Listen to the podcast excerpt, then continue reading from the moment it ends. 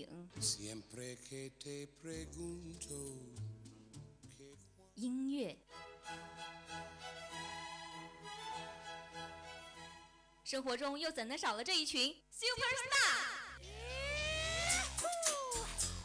每周娱乐头条，最新娱乐资讯，让耳朵也能听娱乐。娱乐播报，播报娱乐多一点。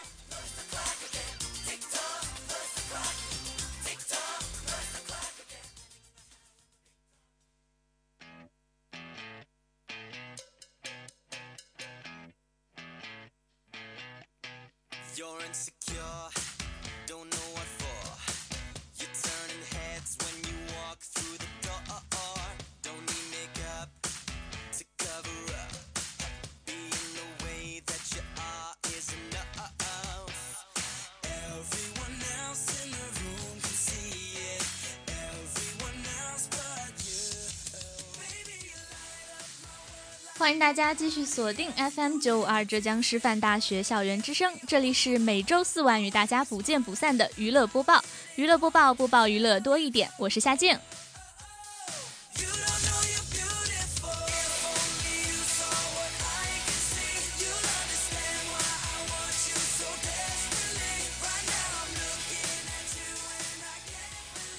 最近呢，好像很多大学都在测五十米和八百米。夏静今天下午也是跑完八百米之后呢，嗓子就是一直咳咳咳咳到现在。所以说，大家在平时就要好好的锻炼身体啊，毕竟身体是革命的本钱。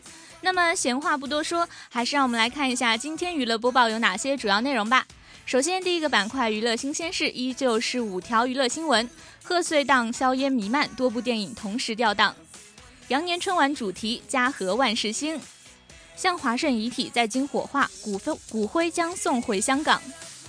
银鹤挑战一分钟吃辣受刺激。赵薇关注空气污染获希拉里赞扬。我们今天第二个板块一周硬指标呢，和大家分享到的是字幕分享网站关闭以后到底会发生些什么呢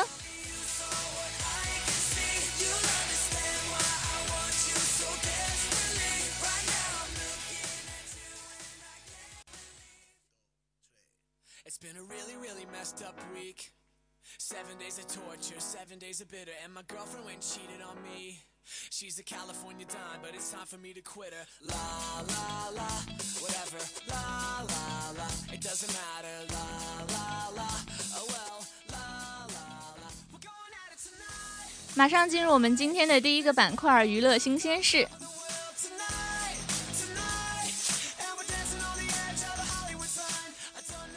贺岁档硝烟弥漫，多部电影同时吊档。说到贺岁档呢，历来是电影界最为惨烈的战役了。而今年的贺岁档还没有开始，就已经让人们感觉到了硝烟弥漫、战火纷飞的感觉。各家公司出自对于自身利益的考虑，开始纷纷调整他们的电影档期。像《匆匆那年》的档期呢，就是从十二月十二号提前到了十二月五号。非常有意思的是，《我的早更女友》这一部电影呢，就是从十二月五号推迟到了十二月十二号和观众见面，也是完美的一个档期对调。不知道是巧合还是片方有意为之呢？也是据业内人士分析，《匆匆那年》和《我的早更女友》的档期对调，是完美的避开。了两部电影的自相残杀，有利于增加上亿甚至是数亿的票房总量，的确可以成为是业内的典范了。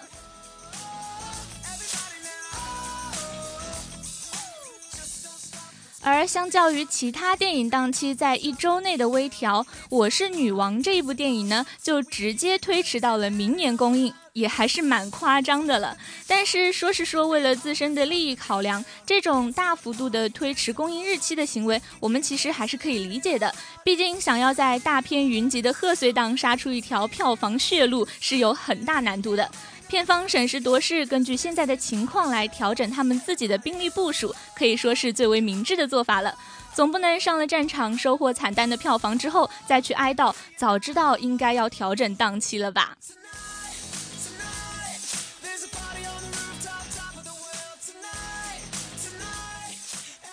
其实夏夏是觉得，只要是足够棒的影片，倒是不用太过于担心档期的问题了。毕竟是金子，总是会发光的。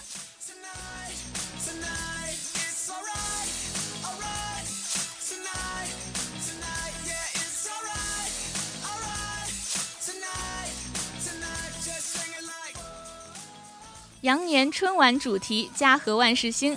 距离羊年到来呢，只有八十多天的时间了，而春晚的各项准备工作也是在紧锣密鼓的展开。本次羊年春晚的主题定位为“家和万事兴”。听到这个主题，是不是好像给人一种要过年的感觉了呢？家和万事才能兴嘛，家庭和和美美，我们才能好好的过年。羊年春晚呢，将继续沿用四个节目群的结构方式。虽然节目组组建时间较往年晚了很多，但是这样春晚的进程，他们可是一点都不敢耽误的。像他们也有广发英雄帖来搜集大量的节目来成为这个春晚的候选节目。各组别的导演呢，也是深入基层采风，加大了创意力度。比如像说他们和腾讯谈妥了合作，要把新媒体的技术手段镶嵌到整场晚会的直播过程当中，一项项工作也是全部有条不紊地展开着。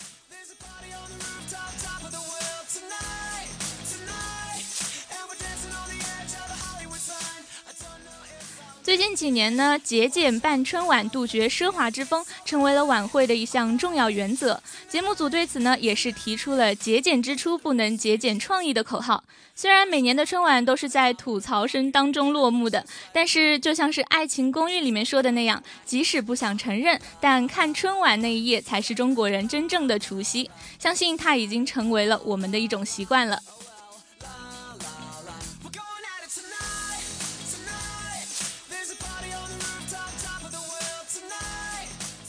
说到春晚，就不得不让夏静想到了回家，好期待和家人一起过年。当然，还少不了过年的时候拿红包啦。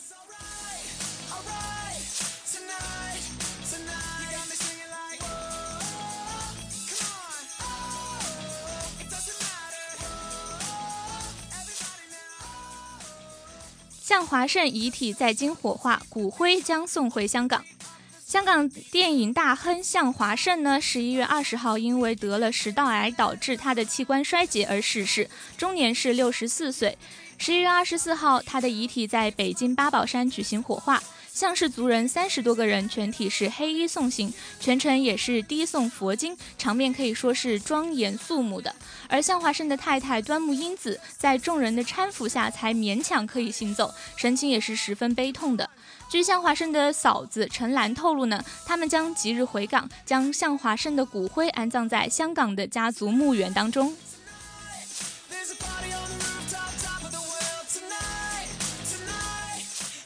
可能说到向华胜这个名字，很多同学都不知道他是谁。其实他是一代香港电影的大佬，曾经捧红了周星驰、张敏等等的诸多大腕。而其巅峰时期的作品《赌神》，更是成为了几代人记忆当中抹不去的经典。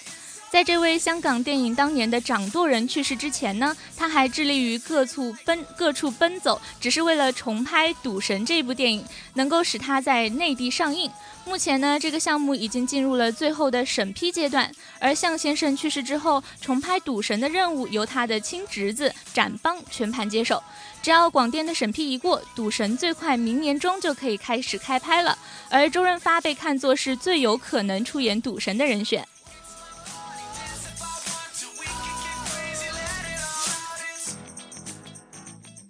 在这里呢，也是要表达一下对向华胜为电影事业所做出的巨大贡献，表示一个崇高的敬意了。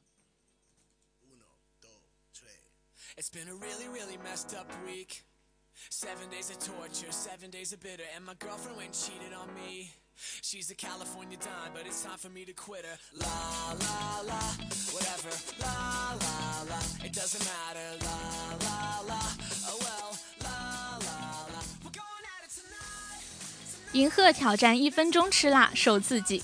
十一月二十三号放送的 Guest House 当中，咖喱店成为了最后一个辣味挑战地点。银鹤呢，也是为了自己的粉丝，心甘情愿地充当黑天使，挑战四阶段的辣味咖喱，并夸下海口说一分钟内全部吃完。不过，银鹤最后吃是吃完了所有的咖喱，但是时间早就超过了一分钟，不知道有多长了呢。从他吃了第一口就表现出了非常不适的状况，看起来那家店的四阶段辣味咖喱的确是有够带感的，自然也就可以理解银鹤在终于吃完了这一份咖喱之后，连嚷着吃了这个的话，一辈子都不要来这里的那种痛苦的心情了。说到吃辣呢，同期节目当中，东海面对着辣味火猪蹄说出的那句“难道只有我一个人觉得辣吗？”简直是给人一种蠢萌蠢萌的感觉。两位中国粉丝没有被辣味吓住，反而从火猪蹄当中品尝品尝到了一种微微的甜味，也真是非常厉害。而同行的银赫和盛敏呢，表示火猪蹄很好吃。东海的确是一个人觉得它辣吧。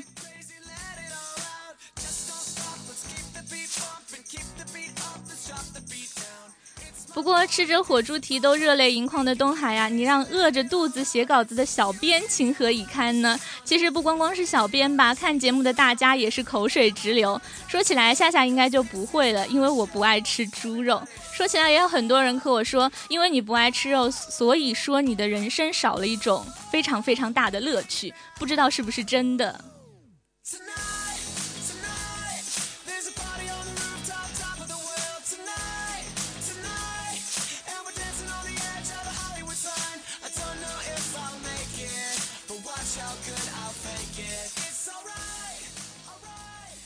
赵薇关注空气污染，获希拉里赞扬。赵薇在洛杉矶拍戏的间隙呢，出席了美国纽约联合国基金会和全球清洁炉灶联盟大会，成为了中国首位获得全球清洁炉灶联盟形象大使称号的中国艺人。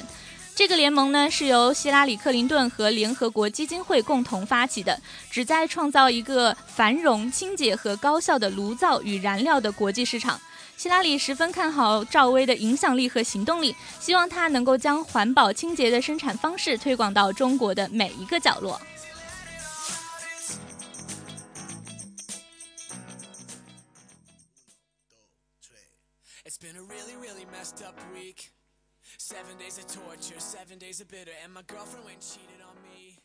可能很多同学都不能感受到这个联盟的重要性了，而实际上呢，全世界每年有四百万人是死于空气污染，这不得不说是一个极其庞大的数字。在中国呢，仍然有五亿人，五亿还是一个非常惊人的数目，有五亿人在使用固体燃料。虽然现在呢，很多城市的圈子里面用的大多数都是天然气了，但是对于空气的污染呢，我们还是深有感受的。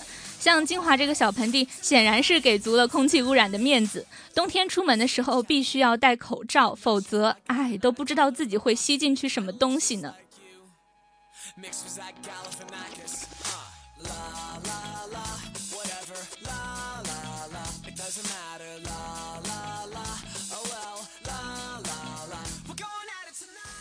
以前的洛杉矶和伦敦其实有时也也是有着极其严重的空气污染问题，甚至是造成了大批居民的死亡。但是现在他们的天空一定比我们看到的要蓝，空气也是一定要比我们呼吸的更加清新了。恰恰在这里呢，也是希望中国能够多多借鉴他们的发展经验，不要再让空气污染影响到我们平时的生活了。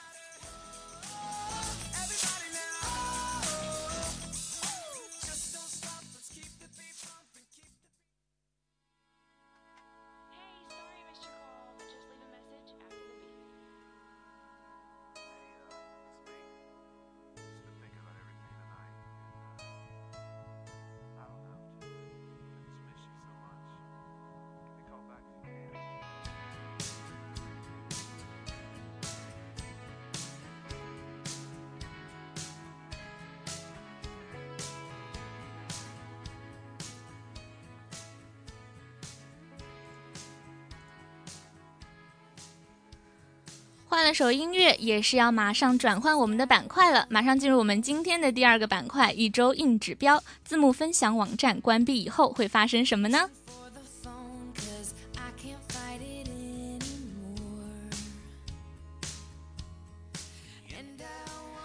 这段时间非常热的一个话题啊，说到十一月二十二号，人人影视和射手网同时宣布关闭网站，引发了网友新一轮的哀嚎，说广电你到底在折腾什么东西呀？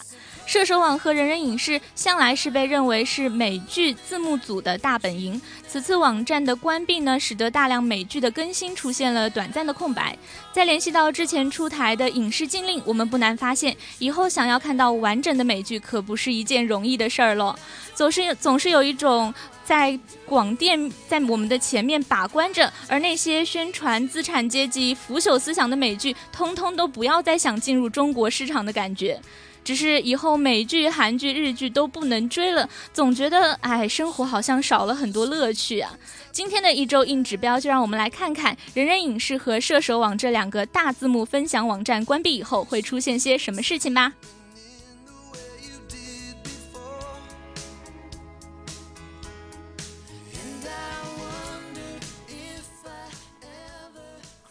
首先，那。要发生的第一件事情呢，就是免费时代的终结，可能这也是很多人心头的一个痛吧。但是说到免费时代的终结，也是一件好事，因为它是打击盗版的一个渠道嘛。而作为字幕分享网站，射手网上面大多数的字幕呢，都是网友自行翻译，并且进行一个免费分享的。整个网站是不以盈利为目的，也没有和盈利性的组织有任何的合作关系，可以说是网友们免费看剧的最佳阵地了。早前呢，就有消息说广电总局将限制在线观看的国外影视剧。当时呢，各种下载党们就表示不怕不怕。现在两大网站都关闭了，下载党们大概也只能对着电脑干瞪眼了，可真的再也说不出不怕不怕这种话了吧？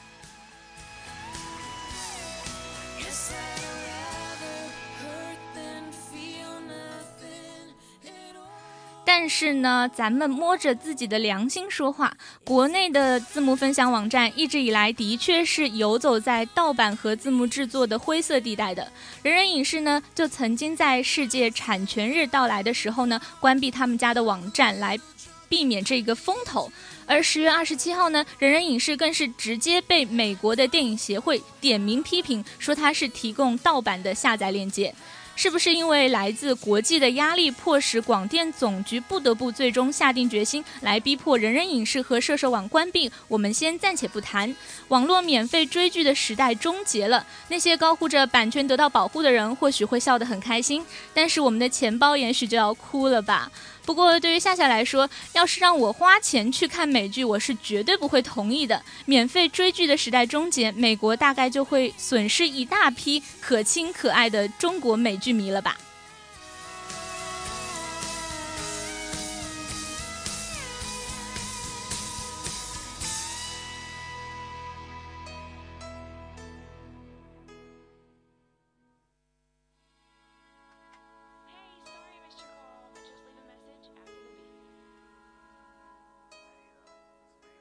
那除了免费时代的终结这件事呢，我们要说到的第二件事就是行业洗牌。当然，正规的视频网站会成为最大的受益方了。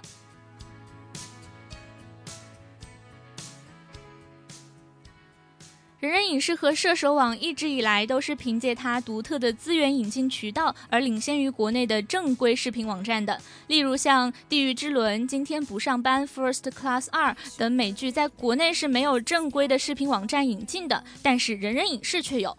另外呢，字幕组的。影视资源发布时间一般也是要早于我们的正规网站的。拿《犯罪心理》第十季第八集做一个例子来说，我们的小编在人人影视上看到的视频发布呢，就比正规的网站早了一个小时。大家可千万不要小看这一个小时的时间，因为对于追剧狗来说，别说是一个小时，就是一分钟都是等不了。人人影视抢先发布，那么当然大家都会选择去看人人影视了。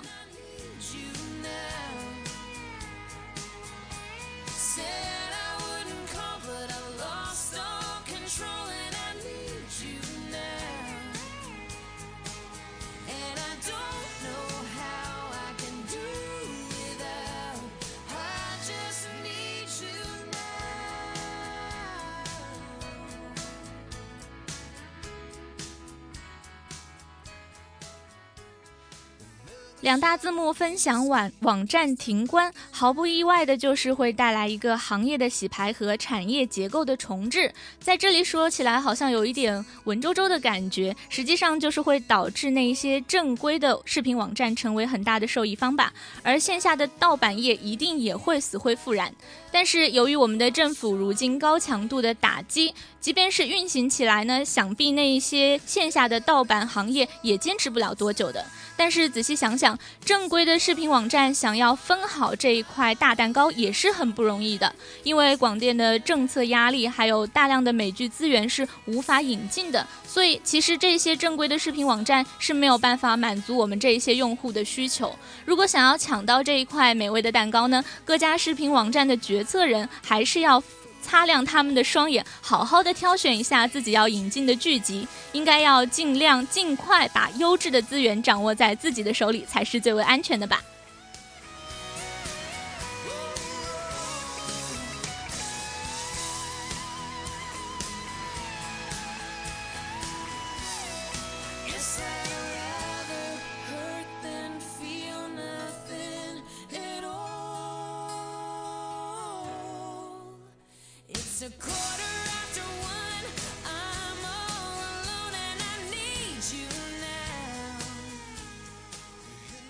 说起来，上面刚刚说到的两点，其实都不是我们最为关心的。我们最为关心的问题就是网络同步追剧的问题，也是成为了痴人说梦呀。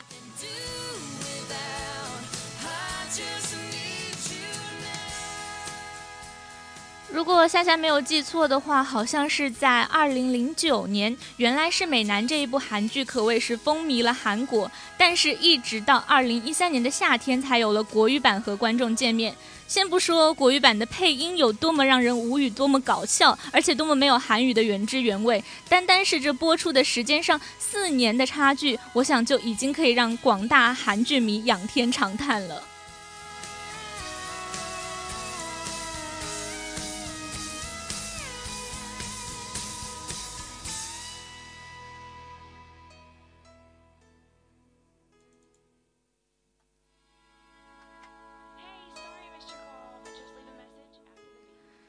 前的美剧经历呢，使得《生活大爆炸》等近十部的美剧在优酷啊、搜狐等等的视频网站下架了，网友们是一片抗议之声。后来才知道呢，是因为央视要做成国语版配音，所以才提出让这几部美剧下架的。然后我们也就只能无言的接受这个事实了。现在呢，字幕组被禁了，大概我们就再也见不到好好同步追剧的日子了吧。广电有令，所有正在更新的美剧、韩剧要等到全集更新结束，经由他们审核再投放到视频网站上和观众们见面。有什么限制级的、少儿不宜的、血腥的、暴力的、不健康的画面，通通不过审。这样算起来的话，可能真的就没有美剧能够安全的在广电手里活下来了。即便是活下来了，我们看到他们的日子，最起码也要比第一批观众晚了一年之久呢。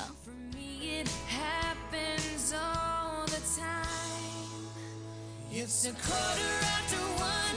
I'm all alone and I need you now.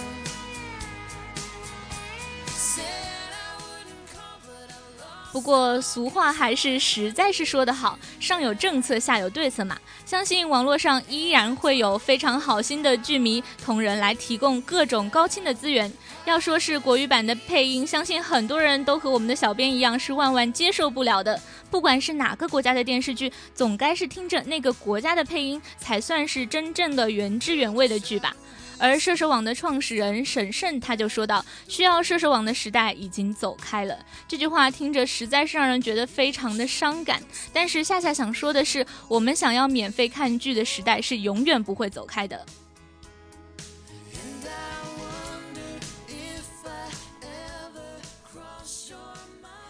其实追电视剧这件事情嘛，对于很多人来说都是非常享受，也是他们空闲时间最为热衷去做的一件事情。但是由于可能大家对于中国的电视剧并不是百分之百的满意，或者说大家希望看到各种国家更有特色的电视剧，所以美剧、日剧、韩剧啊等等都成为了大家非常好的一个选择。现在广电总局下发了这一条禁令呢，也是导致很多同学们都会觉得好像以后真的没有什么好看。看的了感觉，但是实际上，不管他们的决定是什么样子的，他们的初衷相信都是好的，也是为了那一些可能不太适合我们中国观众来接受的一个价值观，会误导我们的一些选择吧。也是希望广电总局能够尽快的把他们的政策调整好，能让我们在享受美剧资源的同时，也能够接受一些正面的、健康的文化。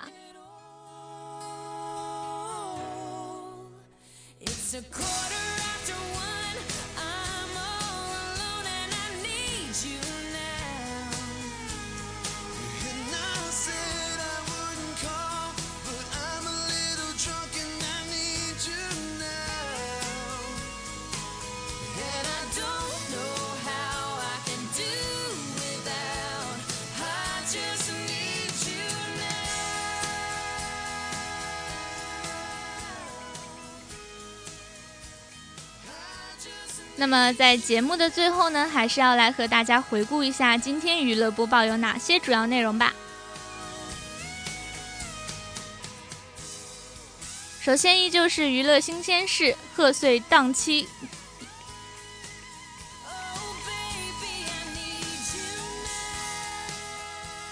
贺岁档硝烟弥漫，多部电影同时吊档。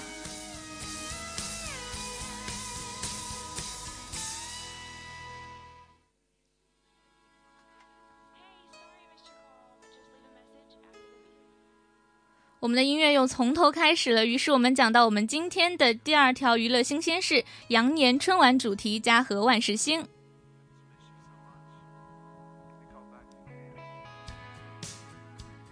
向华胜遗体在京火化，骨灰将送回香港。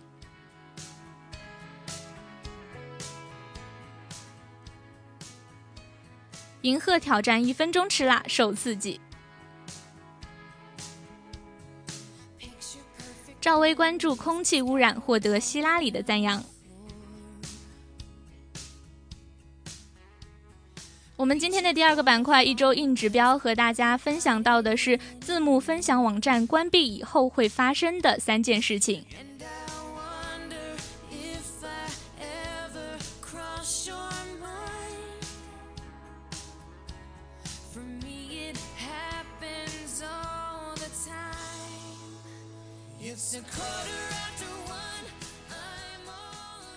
时间也是过得非常的快，本期的娱乐播报就要和大家说再见了。我是夏静，我们下期不见不散，拜拜。